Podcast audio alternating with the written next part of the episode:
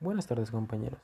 Bien, como principio, los territorios son una noción proveniente de la geografía, especialmente la geografía política, ya que en general los estados ejercen la soberanía sobre un territorio específico, incluidos sus ríos, lagos y mares.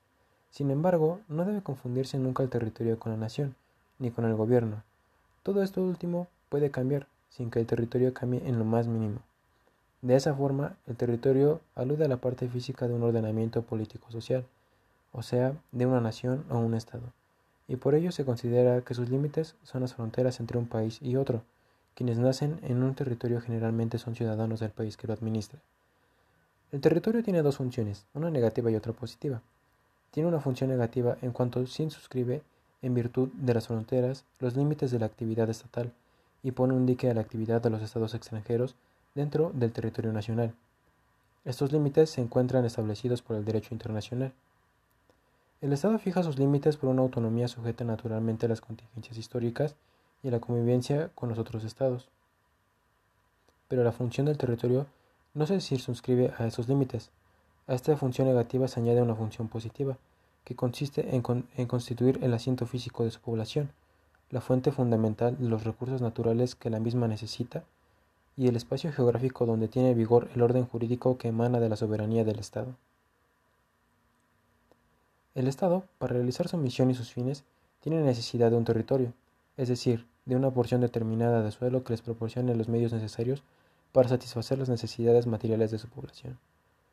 Esta obligación que tiene el Estado de proporcionar los medios necesarios a su población es una de sus obligaciones específicas.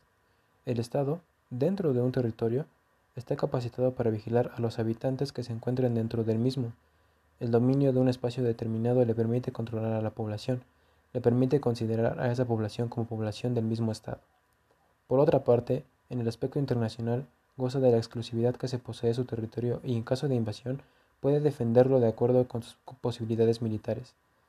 El Estado que pierde su territorio desaparece, pues ya no tiene espacio donde hacer, a, a donde hacer valer su poder, donde desarrollar su misión del territorio dependen también su independencia frente al extranjero.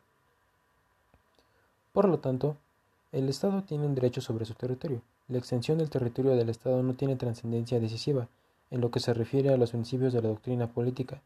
Lo importante es que exista ese territorio. La mayor o menor extensión territorial y la abundancia o escasez de bienes materiales en el Estado determinarán su mayor o menor extensión, e incluso tendrán repercusión en lo que se refiere según veremos oportunamente a las formas del Estado, en su mayor o menor riqueza y poderío. Pero no son esenciales a la existencia del Estado, en determinada cantidad. Siempre han existido estados ricos y pobres, grandes y pequeños, pero estados al fin y al cabo.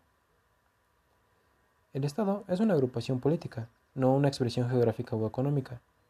El territorio comprende además de la superficie terrestre el subsuelo, la atmósfera y el mar territorial, comprendido en el mismo la plataforma continental. El territorio tiene cinco características que constituyen algunas de las bases de la metodología de su estudio. Por ejemplo, el territorio es localizado y como tal tiene características naturales específicas.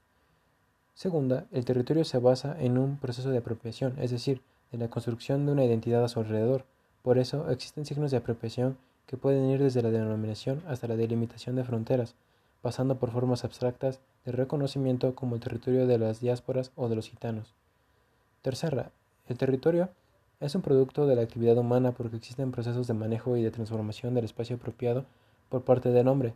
El paisaje, en el sentido de la escuela alemana, es la forma más visible e integrada de la acción del hombre sobre el territorio que acumula las prácticas territoriales ligadas a la historia, la cultura, el nivel tecnológico, la tenencia de la tierra, el sistema de producción, rastros arqueológicos, etc.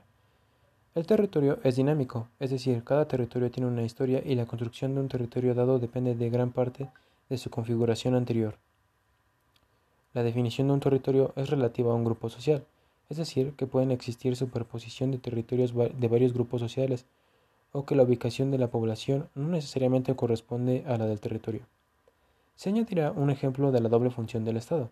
En base a esto ponemos como por ejemplo el Estado de Tlaxcala, donde se maneja un territorio y este tiene delimitaciones fronterizas.